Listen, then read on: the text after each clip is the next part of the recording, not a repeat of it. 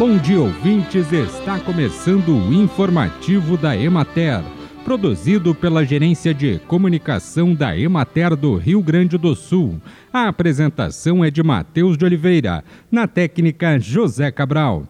Na região administrativa da Emater de Lajeado, no município de Feliz, a colheita da safra de batata doce encaminha-se para o final. Contudo, os produtores que realizam plantio escalonado conseguem obter produção em praticamente todos os meses do ano. A busca por crédito de custeio para a nova safra ocorre normalmente e muitos produtores já estão iniciando novas áreas de plantio. Não houve relatos de problemas fitossanitários e o quilo varia entre R$ 2,30 e R$ 2,80 pagos ao produtor. Na região de Porto Alegre, nas lavouras de batata doce localizadas na encosta litorânea, a colheita já foi finalizada.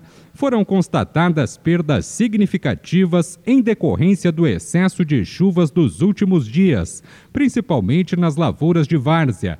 Os agricultores estão preparando as áreas do próximo cultivo e o preço de venda varia entre R$ 30 e 35 reais a caixa de 20 quilos. Na região de Soledade, brócolis e couve-flor se desenvolvem bem, porém a comercialização está abaixo do esperado em decorrência da grande oferta.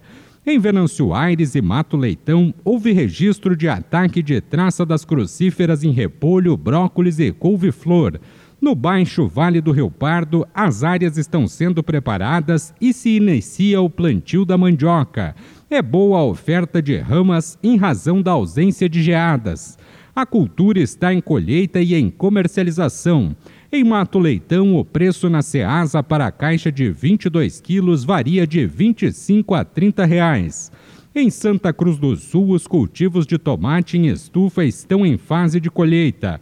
A condição sanitária da cultura registra incidência de doenças foliares causadas pelas condições climáticas desfavoráveis dos últimos períodos. Bem, e por hoje é isso, nós vamos ficando por aqui. Mas amanhã tem mais informativo da Emater. Um bom dia a todos que nos acompanharam e até lá!